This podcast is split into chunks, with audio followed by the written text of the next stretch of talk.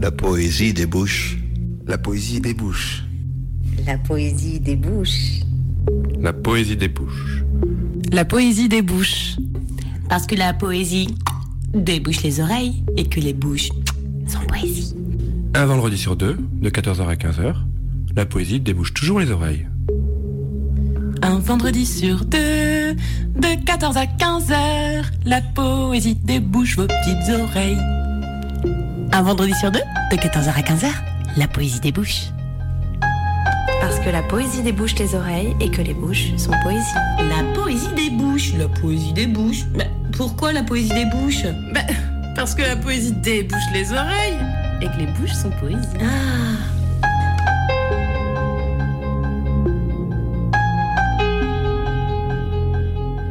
Bonjour à toutes et à tous. Bienvenue dans la Poésie des Bouches, l'émission où s'aventure la littérature. Ce vendredi, pendant une heure, sur les ondes de Radio Canu, nous pénétrerons le corps avec l'écrivain Brigitte Giraud. Le corps, enveloppe charnelle, les membres, les organes, les muscles, les veines, le sang, la peau, la plastique, la plasticité, la sensation de son corps, le saisir, puiser le corps, caresser le corps de l'autre. Le corps éprouve nos vies, nos mouvements. Le corps naît, marche, se cache, se rencontre lui-même et ses autres corps qui gravitent autour de lui. Les corps se désirent, se font l'amour, se battent aussi, se négligent parfois. Source et réceptacle de notre humanité tout autant que de notre animalité. Le corps frémit, vibre, s'oublie. La mémoire corporelle aussi. Le corps ressuscite, le corps accompagne, corps solide, fragile, fébrile, puissant. Et puis l'intimité du corps, l'intime beauté. Voir mon corps, est-ce le connaître? Toucher mon corps, est-ce l'appréhender? Est-ce l'apprivoiser? Le regarder? Ouvrir son corps L'accueillir? Et puis approcher l'autre corps S'aventurer. L'acte amour, ce moment où le corps entier sent sa densité, son existence. Serre ton corps contre le mien, embrasse mon corps contre le tien. Pour introduire, je vais lire un extrait des fragments d'un discours amoureux de Barthes, Le corps de l'autre. Son corps était divisé.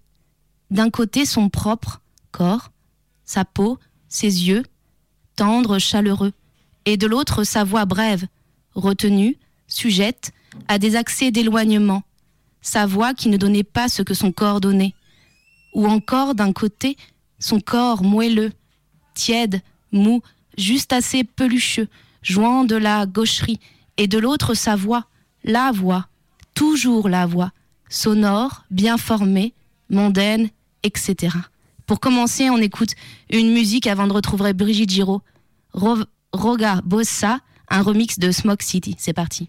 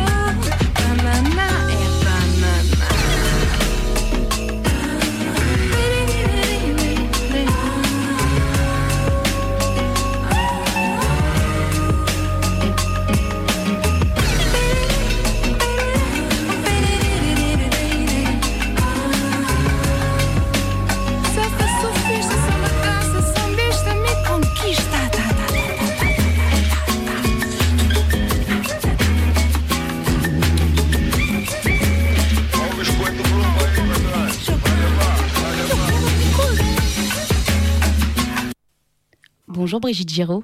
Bonjour. Comment vas-tu? Euh, Pas mal du tout, ça va. Pas mal du tout en ce mhm. vendredi. Bon, je suis ravie de t'accueillir pour cette émission autour du corps. Je commence par te présenter et puis après on converse. Alors, euh, tu es née en Algérie et tu vis et travailles à Lyon. Tu es écrivain et éditrice de la collection de littérature La Forêt chez Stock. Parmi tes textes, on peut citer La Chambre des parents chez Fayard, en, paru en 1997, Prix des étudiants, qui a reçu le prix des étudiants la même année. On peut citer aussi À présent chez Stock en 2001. On peut citer également Avoir un corps chez Stock en 2013. On en parlera plus tard. Et puis aussi apparaître, nous en parlerons, fin août 2017, Un loup pour l'homme chez Flammarion. Alors la première chose que j'ai envie de te, de te demander, c'est comment tu es entré en écriture, cette aventure avec la littérature? Ah, c'est la question. Euh, bon, l'écriture était là, je crois, au moment où j'ai appris à écrire, en fait, hein, des 6 ou 7 ans. Euh, c'est le moment où je me suis rendu compte, mais sans le savoir, évidemment, à ce moment-là, que euh, je n'avais plus besoin des adultes pour donner ma vision du monde, pour euh, raconter euh, euh, comment le monde entrait en collision avec ma petite vie et ma petite personne. Et c'était le, moment où j'ai pris un, j'ai commencé à avoir un immense plaisir à mettre ensemble des syllabes et des mots qui à leur tour donnaient des phrases et à être dans, entrer dans l'idée de la construction. C'est vraiment la construction du, récit et de, l'histoire qui me, fascine presque plus que ce que le livre raconte, mais vraiment l'idée de comment c'est comme un Lego en fait. Hein. Je crois que dans Avoir un corps, à un moment, je parle de la différence entre le Lego et le Capla, ou alors le Lego et le Playmobil. Et moi, ce qui me plaît vraiment, c'est l'idée du Lego et de l'assemblage. Alors c'est vrai que c'est intéressant ce que tu dis, ce que tu parles du récit et donc justement de, cette forme que tu appréhendes et c'est ce plaisir-là. Et c'est vrai qu'on est sur une émission qui est consacrée à la littérature et avec quand même un gros accent mis sur la poésie. Alors, est-ce que tu as déjà écrit de la poésie, Brigitte? Ouais, j'ai plein de poésie dans mes tiroirs, en effet. Euh, mais je ne l'ai jamais euh, envoyé à aucun éditeur. Euh, parce que la poésie était un moment où d'écriture où je ne parvenais pas à écrire euh, quelque chose qui soit euh, euh, qui se tienne du point de vue de la narration. La poésie, c'est plus une façon de rendre compte d'un état, d'une sensation, d'un malaise ou d'un ou d'un ou d'un bien-être, peu importe. il y a notamment de la poésie écrite autour de euh, du rapport à, la guerre. Il y a tout un volume qui s'appelle Ligne de front, mais qui est simplement euh, près de moi dans un tiroir et euh, mais qui, qui restera, qui restera, on va dire, étranger ou secret pour toujours, tu crois Oui, oui, oui, oui, oui parce que parce que, euh, ce, qui m'intéresse dans la poésie, c'est la poésie euh, qui peut être dite à voix haute, c'est l'idée du rythme, et la poésie s'est transformée chez moi en l'écriture de paroles de chansons. C'est davantage ça qui m'intéresse maintenant. C'est de la poésie aussi, la chanson. c'est une autre façon, de. Oui, c'est de la poésie, mais qui doit s'oublier euh, pour laisser la place à, à, la musique, évidemment. Donc on est dans quelque chose de, de plus difficile à écrire, il me semble, et de plus euh, je trouve que c'est très compliqué l'écriture de chansons parce qu'il faut être infiniment modeste et trouver un rythme dans le rythme hein, et puis laisser vraiment la place à, à l'autre et on est voilà, c'est quelque chose qui me qui m'intéresse beaucoup. Alors là, je pense que ça a suscité l'intérêt aussi des auditeurs. Tu écris des chansons donc? Pour qui? Alors, pour différents, pour différents euh, musiciens et musiciennes. Il y a quelque chose qui est en cours dont je ne suis pas encore autorisée à parler, donc je ne vais pas vous donner de nom, mais dans, dans pas longtemps. Euh, dans pas longtemps, on en plus. Ok. Alors moi, ce que je voulais te demander, euh, justement, parce que tu lis de la poésie, je suppose, tu en as lu Ouais, j'en ai lu beaucoup. Alors j'en ai lu un peu comme tout le monde, c'est-à-dire les poésies obligées euh, euh, que l'école vous a transmises. Et je crois que mon désir d'écriture et mon lien à la littérature vient de là. Tout s'est joué à ce moment-là. Quand on entrait euh, dans la salle de classe, une troisième langue. Je dis la troisième langue parce que la première langue, c'est la langue que vous transmettent vos parents. Donc la langue, cette langue qu'on appelle maternelle, mais qui est aussi paternelle, qui, qui vient de la transmission des origines et de l'histoire singulière. Donc ça, c'est la première langue. La deuxième langue, c'est la langue qu'on vous enseigne à l'école, qui est la langue universelle. C'est ce que je raconte dans un petit roman qui s'appelle euh, J'apprends. Euh, donc cette deuxième langue qui vous est enseignée à l'école, euh, c'est la même langue pour tous, c'est-à-dire euh, les mêmes règles de mathématiques, la même grammaire, la même histoire, géographie qui vous est enseignée, ce qui fait qu'on est capable dans une nation de, de se comprendre les uns les autres c'est grâce à cette deuxième langue.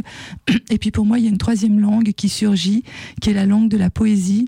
Et je me rappelle vraiment quand, euh, quand euh, même Émile Verhaeren, même des, des, poètes euh, de ce type-là, c'était, je sais pas, même Maurice Carême, même des, voilà, des, des choses assez, assez, peu, assez peu ronflantes, on va dire, parvenaient dans, dans la salle de classe. Puis plus tard, Nerval ou Verlaine ou Rimbaud, j'avais l'impression que c'était enfin là que ça se passait, comme s'il y avait quelque chose de plus grand que les deux autres langues et plus grand que toutes les expériences qu'on peut vivre euh, au quotidien. Oui, la poésie dépasse le quotidien aussi, d'une certaine façon. Euh, et alors, est-ce que tu pourrais nous parler un petit peu plus justement, peut-être euh, dans ce parcours d'écriture, euh, des, écrivains, des textes qui ont pu te, qui ont pu marquer cette trajectoire.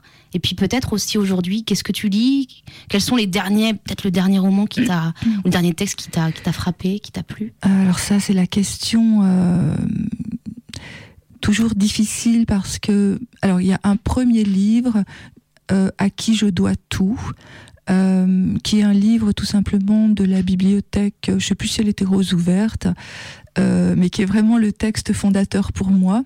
Euh, c'était un livre qui s'appelait L'éventail de Séville. Euh, alors je crois que ça doit être l'inénarrable ou l'inégalable ou le sempiternel Paul-Jacques Bonzon.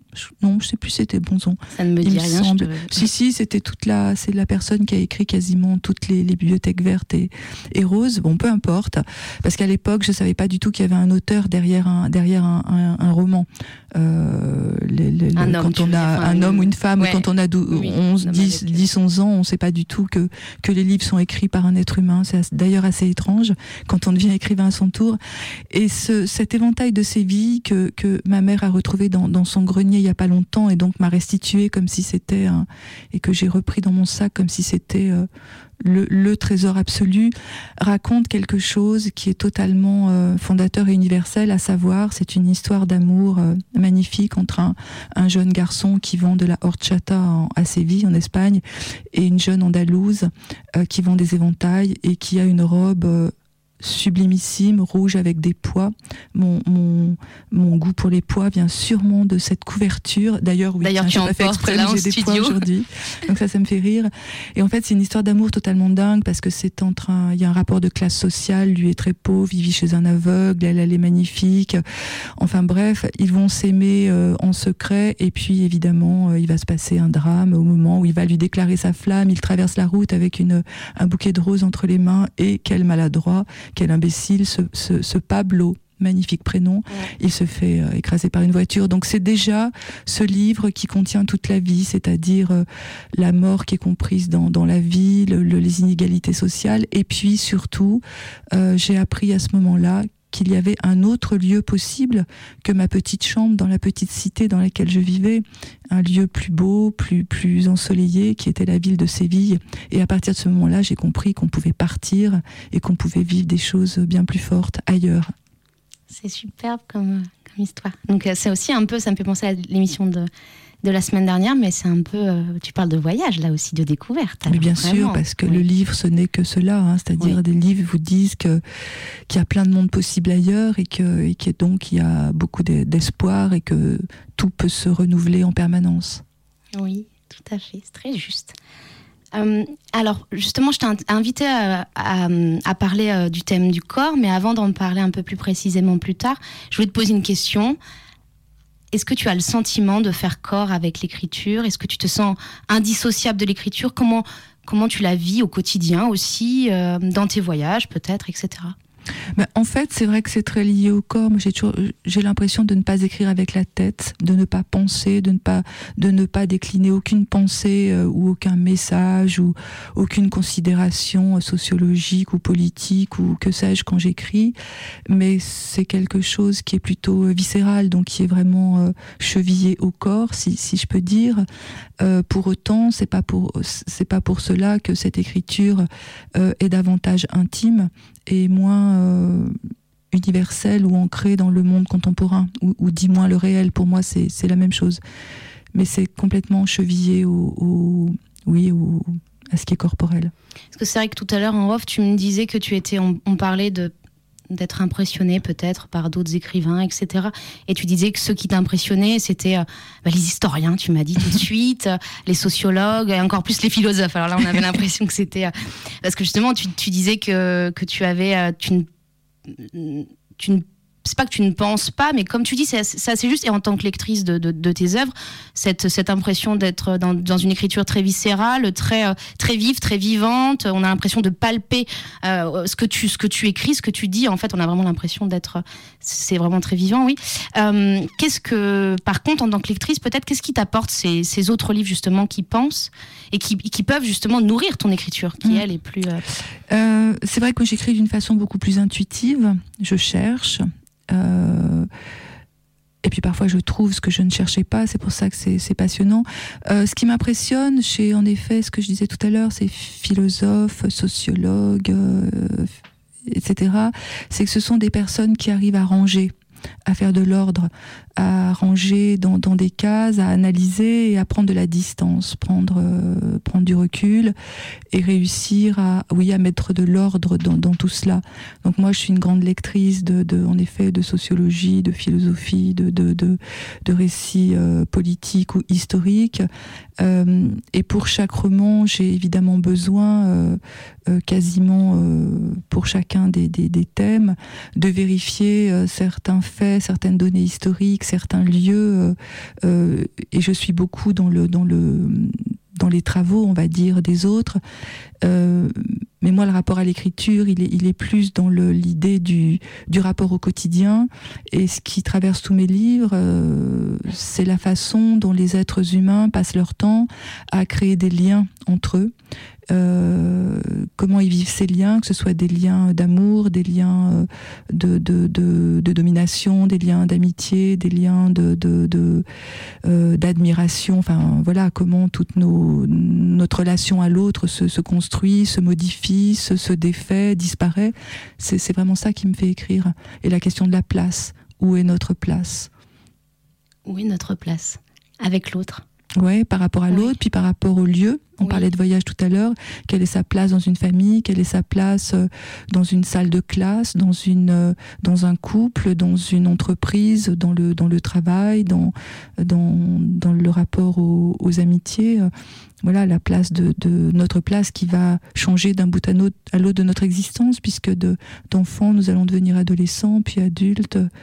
Euh, voilà, puis la place de ceux qui ont disparu aussi. Ça, c'est extrêmement frappant. Oui, tout à fait. Alors là, quand tu parles de ceux qui ont disparu, tu parles des, des morts? Ouais. Ouais, tout à Ou de ceux qui ont disparu, qui, qui, qui, se sont éloignés, qui ne sont plus là physiquement. Et ce qui me, ce qui me fascine beaucoup dans l'écriture, et je crois que tous mes livres aussi parlent de, de cela, c'est euh, qui sont pourquoi les, les, les absents euh, sont parfois plus présents que les présents. Hein, on peut vivre avec des êtres au quotidien, euh, je sais pas, un compagnon, des enfants, des parents, qui vont être moins présents que, ceux qui sont partis ou que ceux qui ne sont plus là et qui vont continuer de, vous obséder ou de tracer euh, leur route, leur sillon auprès de, vous, qui vont continuer de vous parler ou à qui vous allez continuer de parler. Moi, j'ai l'impression que, d'écrire des, romans ou des récits, c'est aussi une façon de continuer de parler à, à ceux qui ne sont plus là. Mmh tout à fait. Non, non, mais c'est intéressant. Et puis, alors, quand tu parles de disparition, moi, je trouve ça très intéressant. Euh, j'y réfléchissais euh, il y a quelque temps sur cette idée. Alors, moi, je pense vraiment à ceux qui sont morts physiquement, ceux qui ne sont plus là. Et ceux à qui, justement, qui c'est fou, qui nous accompagnent, à qui on peut penser, euh, à qui on peut parler, qu'on peut même voir parfois. Et ça, je trouve ça magnifiques, magiques, parce que c'est des êtres, euh, des êtres qui sont, qui sont, qui sont parfois juste plus dans notre quotidien, oui, plus près de nous, qui nous connaissent parfois même mieux, même encore mieux que euh, que ceux qui, avec qui on peut boire un café ou des choses comme ça. Et je trouve ça très intéressant. Enfin, cette pluralité d'êtres qui nous accompagnent. Et euh, alors, je vais te demander, parce que je t'ai demandé donc de choisir quelques quelques quelques extraits euh, d'écrivains de ton choix ou de toi. Et un premier extrait que tu vas nous lire, c'est un extrait, tu vas nous dire pourquoi tu as choisi ce, texte que j'ai lu également, qui est, magnifique, les auditeurs, on vous le conseille du coup. Un extrait euh, du livre Pluie de Kirstigen. Voilà. Tu nous dis, Brigitte? Alors, Kirstigen, c'est une écrivain néo-zélandaise qui vit à Londres, qui doit avoir une cinquantaine d'années, euh, elle a écrit ce, petit roman, Pluie, qui est, une merveille que j'aurais aimé être capable d'écrire euh, d'écrire moi-même. C'est une histoire euh, de deux l'histoire de deux adolescents, une grande sœur et un petit frère, qui vivent l'été dans la maison de leurs parents, près d'un lac. et ces parents sont des êtres magnifiques, mais qui les oublient un peu, qui font la fête tous les soirs, qui reçoivent des amis, qui boivent, qui dansent et qui profitent de, de l'existence. Et puis ces deux enfants eux, euh, vont euh, vivre des aventures comme tous les enfants pendant l'été à l'extérieur. Euh, et il va leur arriver. Et, la grande sœur se sent très responsable de, ce petit frère. Et c'est un livre dans lequel va petit à petit se profiler, se profiler un drame. Je vais vous lire le, tout début. Super, on t'écoute, Brigitte. Ce livre, juste pour vous dire, les auditeurs, il est, il est disponible chez Point en poche, donc on peut le trouver facilement. On t'écoute, Brigitte. Dans ce coin-là, l'eau avait une odeur de rivière. Nous n'avions même pas dépassé la petite baie au bout de la première plage, mais l'air recelait déjà la promesse de notre destination. Tous les arbres se noyaient. Ils plongeaient dans le lac leurs longues branches malingres, s'étirant tellement que leurs racines noueuses arrivaient tout juste à agripper l'argile. Ce n'était qu'une question de temps, on le sentait, avant que des corps tout entiers ne larguent les amarres, ne dérivent quelque temps, puis ne coulent. L'eau se refermait sur eux, et voilà comment cela finirait. On ne soupçonnerait jamais qu'il y avait eu un jour des arbres à cet endroit-là. Il y avait de l'eau, à ne savoir qu'en faire au lac, des kilomètres et des kilomètres d'eau douce qui se déployaient sur la courbe du globe sans qu'on pût apercevoir aucune terre à l'horizon.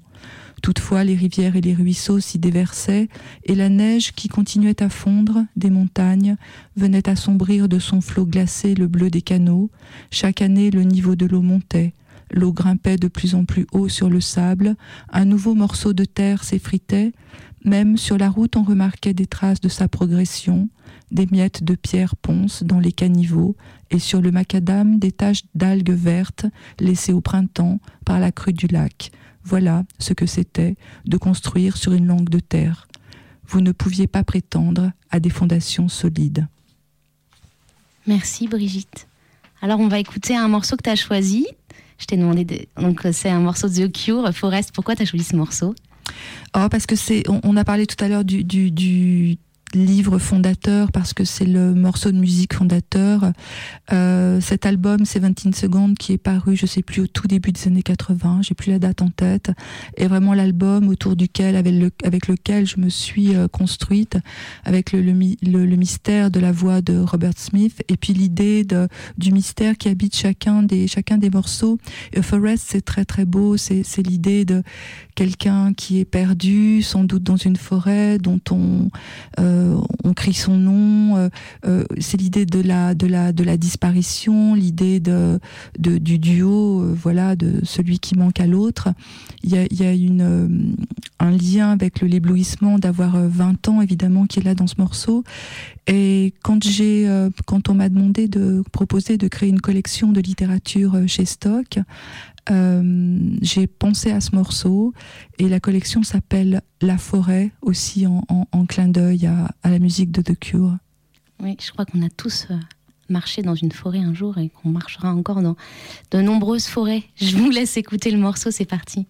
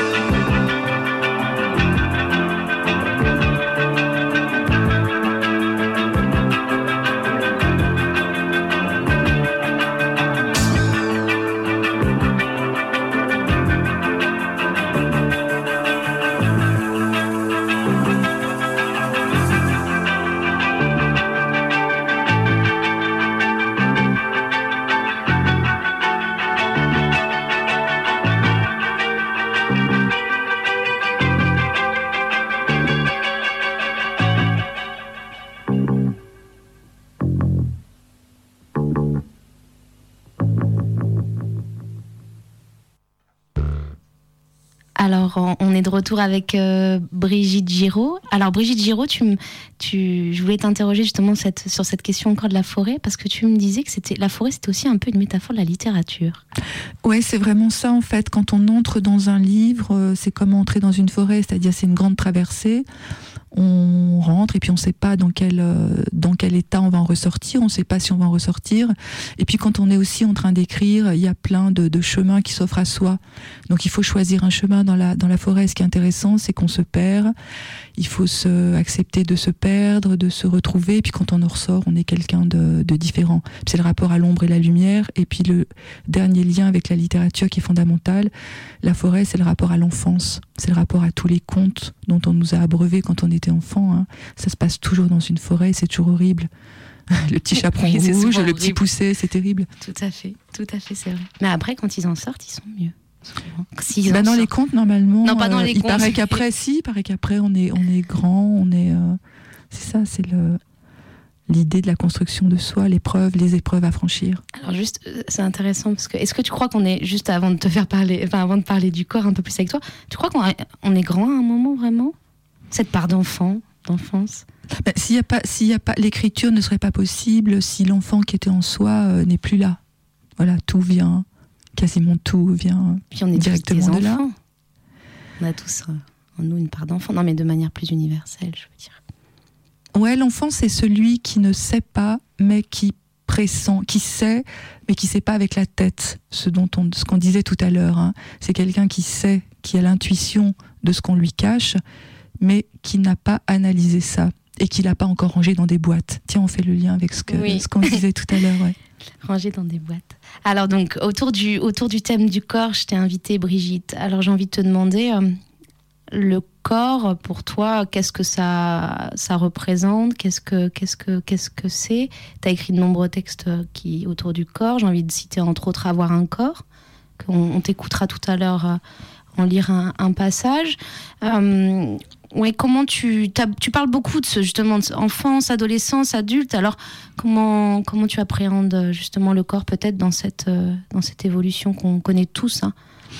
Moi, je crois que le corps m'intéresse euh, parce qu'on a aussi une tête. Euh, et ce qui m'intéresse, c'est le dialogue entre l'un et l'autre. Ce dialogue assez énigmatique et qui va qui va durer toute la vie. Euh, et le corps m'intéresse aussi dans la mesure où il est notre premier lien à l'extérieur. C'est vraiment l'interface entre le dedans et le dehors, hein, notamment la peau, ce qui fait penser à une magnifique chanson de Dominica. Euh, Qu'est-ce que tu ferais pas pour euh, la peau? Voilà, donc ce lien au corps, c'est aussi quelque chose que, comment dire, qui est euh, qu'on peut dire, euh, qu'on peut appeler euh, politique aussi. Hein. La façon d'avoir un corps est pas le même dans les différentes classes sociales, la façon de le montrer, les façons, la façon de l'habiller. Et ce qui m'a intéressé aussi, notamment dans, dans l'écriture de ce livre, avoir un corps, c'est la construction de soi et le rapport au, au sexe féminin ou au sexe masculin. Qu'est-ce qui fait qu'un enfant, dans son corps, va devenir ou va incarner le fait d'être une fille ou le fait d'être un garçon. Je pense que quand on est du verbe naître, quand on est tout petit, on ne sait pas encore si on est un garçon ou une fille. Et ça va être euh, au travers des injonctions des parents et notamment de la mère euh, qu'on va devoir petit à petit euh, incarner son sexe dans, dans, dans, dans, ses, dans ses postures corporelles qu'on va euh, apprendre à croiser les jambes, qu'on va apprendre à qu'on va s'habiller de telle ou telle façon, qu'on va avoir une démarche, telle ou telle démarche, qu'on va avoir tel type de voix. Tout à l'heure, dans, dans, un extrait que, que, qui a été lu en début d'émission, celui de Barthes, il parlait du corps, mais il parlait aussi de la voix. Et la voix est quelque chose d'assez mystérieux, d'assez passionnant, qui est qui dit vraiment l'intime de l'intime dans, dans le corps. Et on voit bien que ce qui se passe avec la voix quand on va quand on va pas bien, on est incapable de parler, on est incapable de téléphoner, c'est-à-dire de rendre extérieur ce qui est intérieur. Voilà, moi, toutes ces choses-là me, me fascinent. Ce qui m'intéresse aussi beaucoup dans le corps, c'est qu'on passe, le luxe, en fait, c'est d'oublier qu'on a un corps.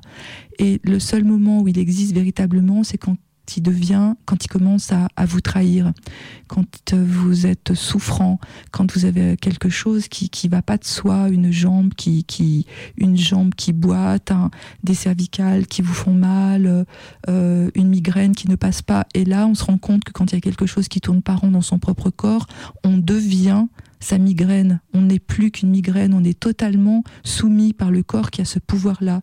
Et ce qui est passionnant avec le corps, c'est qu'il a un pouvoir absolu et qu'il faut beaucoup d'énergie pour en sortir, pour le transformer. Et puis il y a aussi ce lien en effet à la transformation. Il y a un moment où on comprend, et notamment quand on est adolescent et quand on est une fille, que le corps, on a un pouvoir d'agir sur lui.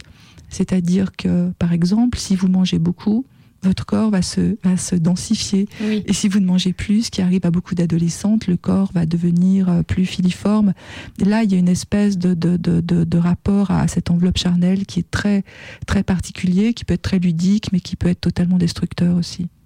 C'est intéressant hein, tout ce que tu nous dis. Moi, je trouve ça très sociologique. Hein. Surtout quand tu parles de l'incarnation, le fait d'incarner son sexe. Euh, voilà. Puis c'est aussi ce qu'on se demande aussi. Euh, c'est très intéressant sur euh, est-ce que si j'ai un sexe féminin, est-ce que je, dois incarner Peut-être que j'aurais un moment, euh, peut-être qu'on peut choisir, et il y en a qui le font évidemment, une posture homme, des habits hommes, une voix homme. C'est aussi euh, et c'est intéressant parce que du coup, comme tu dis, on est voilà, mais à un moment on peut choisir aussi. Et c'est cette le corps nous domine, mais on peut peut-être, je sais pas si c'est le dominer parce que j'aime pas trop, mais le maîtriser, le, maîtriser le, prendre en, nous et le, et mm. le, et le sculpter, enfin le, oui, le travailler. Le... Oui, je parlais notamment de l'enfance. Et c'est vrai que dans l'enfance, euh, avant euh, qu'on ait compris qui on est et, quel adulte on va être, ou quel adolescent, quel adulte on va être, on est soumis euh, aux, dictats et aux désirs des autres, et notamment du père et de, de, la mère. Les premiers dictats sont ceux de la famille.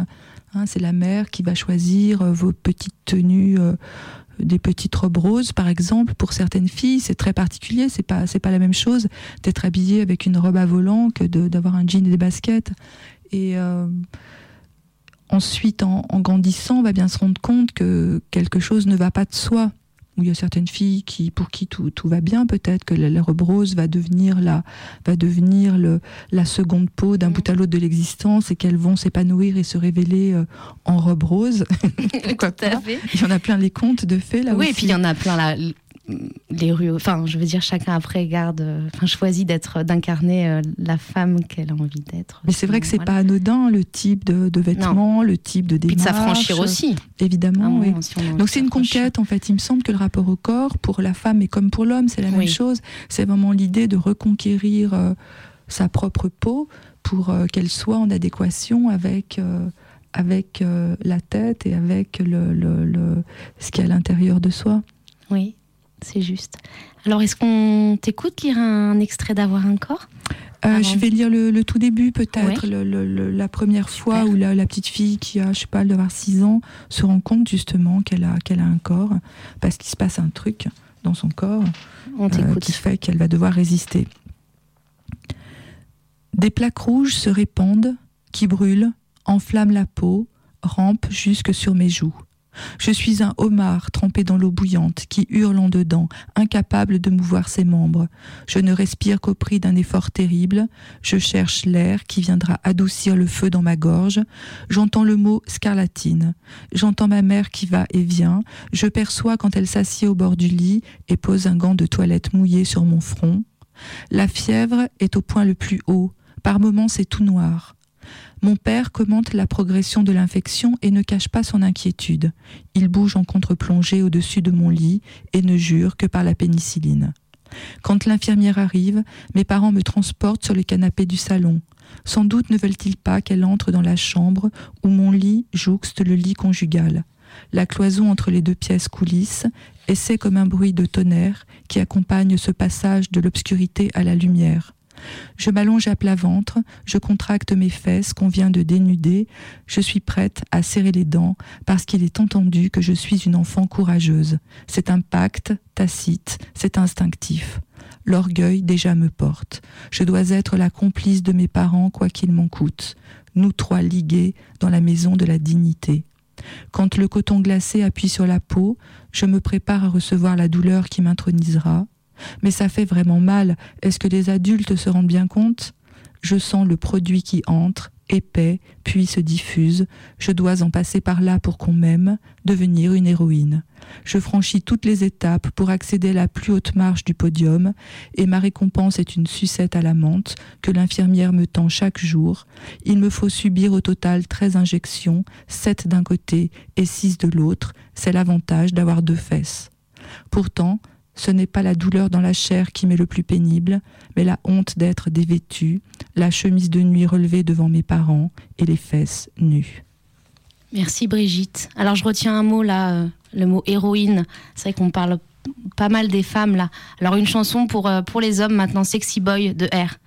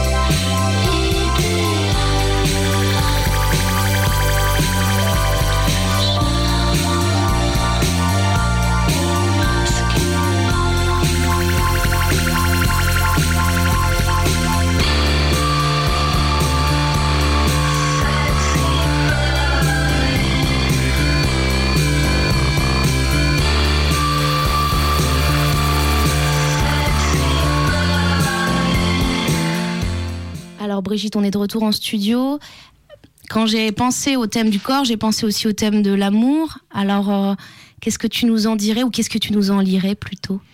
Alors, euh, évidemment, le thème de l'amour, et, ça mériterait un livre en soi, parce que la révélation du corps, évidemment, quand il est confronté ou attiré par l'autre corps, et là, c'est euh, un monde entier euh, qui, s'ouvre, et c'est ce qu'il y a de, plus passionnant.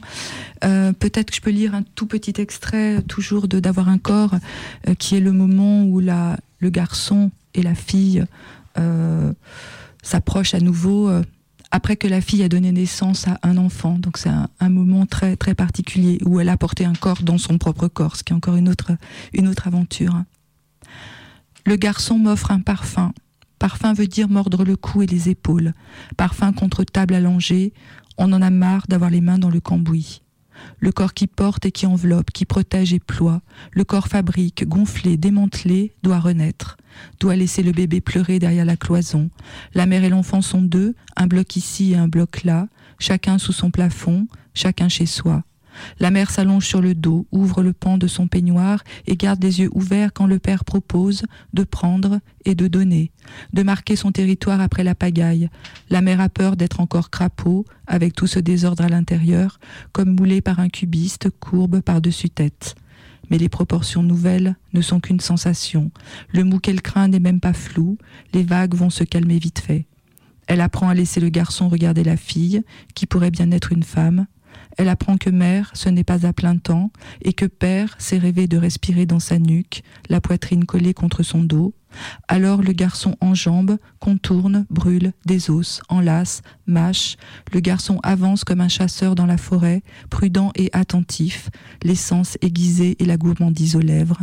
Il goûte et caresse, et j'ai l'impression que mon ventre est bambou, plus souple que j'imaginais, bercé, plus que secoué. Merci. Alors en réponse, on écoute la super chanson de Camille, euh, très actuelle, Fontaine de lait. C'est parti.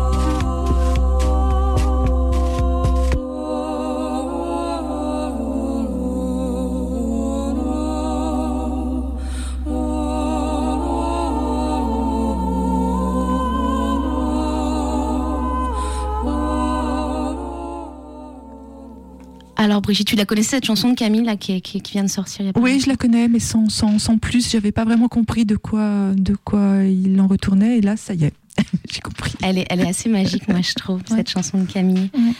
Alors, euh, je voulais te faire parler un peu de ton actualité.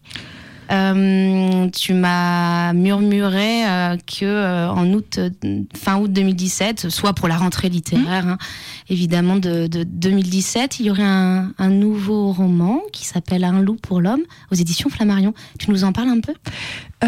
Alors oui, c'est un roman qui met en scène un jeune homme pendant la guerre d'Algérie un jeune homme qui est un appelé euh, et qui n'a pas voulu tenir une arme. Euh, à qui on propose de faire pendant ses classes une formation d'infirmier et qui va se retrouver dans un hôpital militaire. Euh, et là, on est vraiment très proche du, ce thème du corps, puisqu'en fait, il pensait échapper aux affrontements sur le terrain, mais la guerre va lui parvenir par l'intermédiaire des corps blessés euh, dont il a la charge au quotidien en tant qu'infirmier apprenti, euh, et puis euh, par l'intermédiaire des récits que vont lui confier jour après jour ce que j'appelle les, soldats en pyjama, c'est-à-dire ces jeunes gens qui ont déjà été blessés et qui sont en attente soit d'être rapatriés en France, soit d'être hélas reconduits dans leur compagnie quand leurs blessures ne sont pas trop graves. Voilà, c'est l'histoire aussi de ce, de ce, de ce jeune homme euh, qui va se, se, être fasciné par un des blessés, euh, le jeune Oscar, euh, qui est amputé d'une jambe et qui ne parle plus. Donc euh,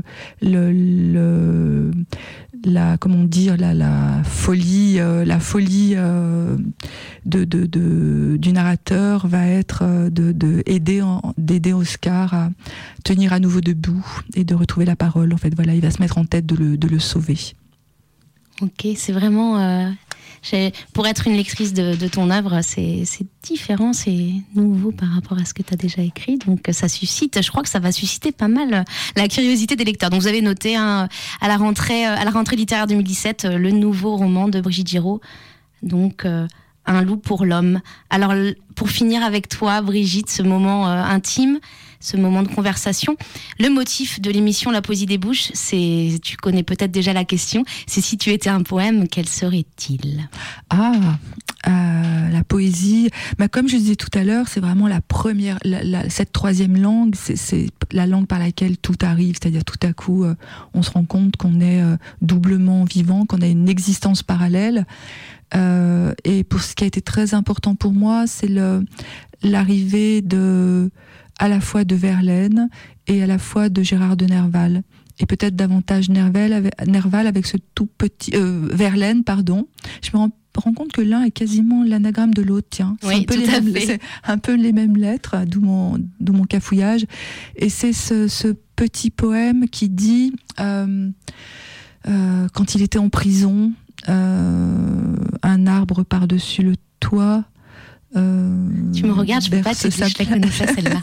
je la sais, je, la sais, je la sais par cœur et là tout à coup devant le micro je, je bafouille. C'est pas. Euh, une, c'est une, une, poésie qu'il a écrite euh, quand il était en, prison, et qu'ils avaient été chassés d'un train avec Rimbaud à Arras. Il me semble que c'est ça.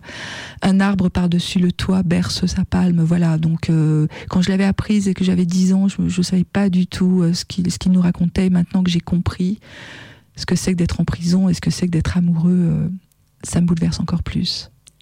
Ok, alors maintenant on va écouter une chanson que tu as choisie, Albin de la Simone, La Fuite. Un petit mot dessus avant de l'écouter? Ben, Albin de la Simone, c'est vraiment le, musicien contemporain qui, est, euh, qui a toutes les, toutes les grâces et toutes les, qualités.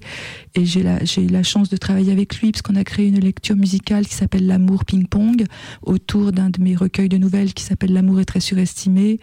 Euh, voilà, il me semble que c'est lui en ce moment qui arrive à, parler de nous, enfin nous, au sens euh, les contemporains, le couple, la relation amoureuse. Euh, voilà, il représente euh, ce qui est le plus important en ce moment. Ouais, moi je l'ai écouté, je l'ai découvert quand tu l'as envoyé, elle est vraiment très très belle. Alors on l'écoute.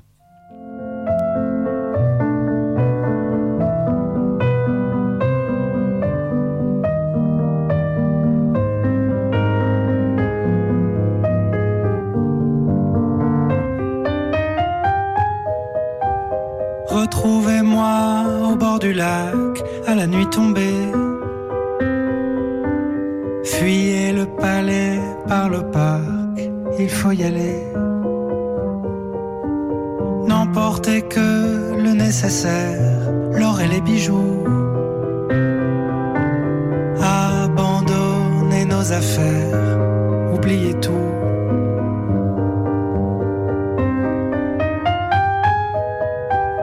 Laissez sonner téléphone, ne décrochez pas. Ne parlez surtout à personne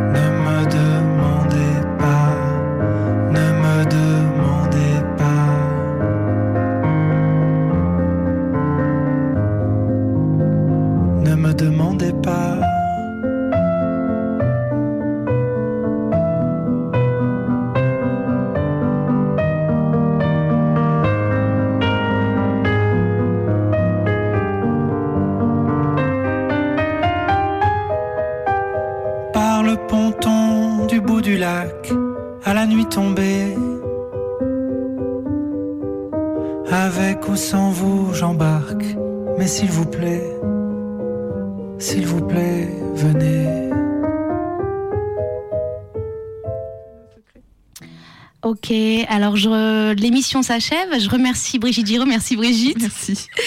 Alors, je remercie aussi Martha, euh, Martha à la régie et puis euh, Léa aussi qui était avec nous. On était euh, quatre femmes en studio. La prochaine, c'est le 2 juin en compagnie de l'écrivain François Beaune pour une émission autour des histoires vraies. La poésie des bouches se réécoute. Les podcasts et les références de l'émission sur le site Radio Canu, rubrique blog des émissions La poésie des bouches. Et puis il y a aussi un audio-blog Arte maintenant depuis quelques, quelques temps. Alors allez-y, faites un tour. Ça, ça fonctionne vraiment très bien. Je vous embrasse les auditeurs. Je vous souhaite un très beau week-end. Je vous dis à très bientôt. Ciao Y a-t-il plus bel échantillon Pour l'être humain, y a-t-il plus céleste que cela? Une voix. Et ce son-là suffit pour naître. La poésie des bouches.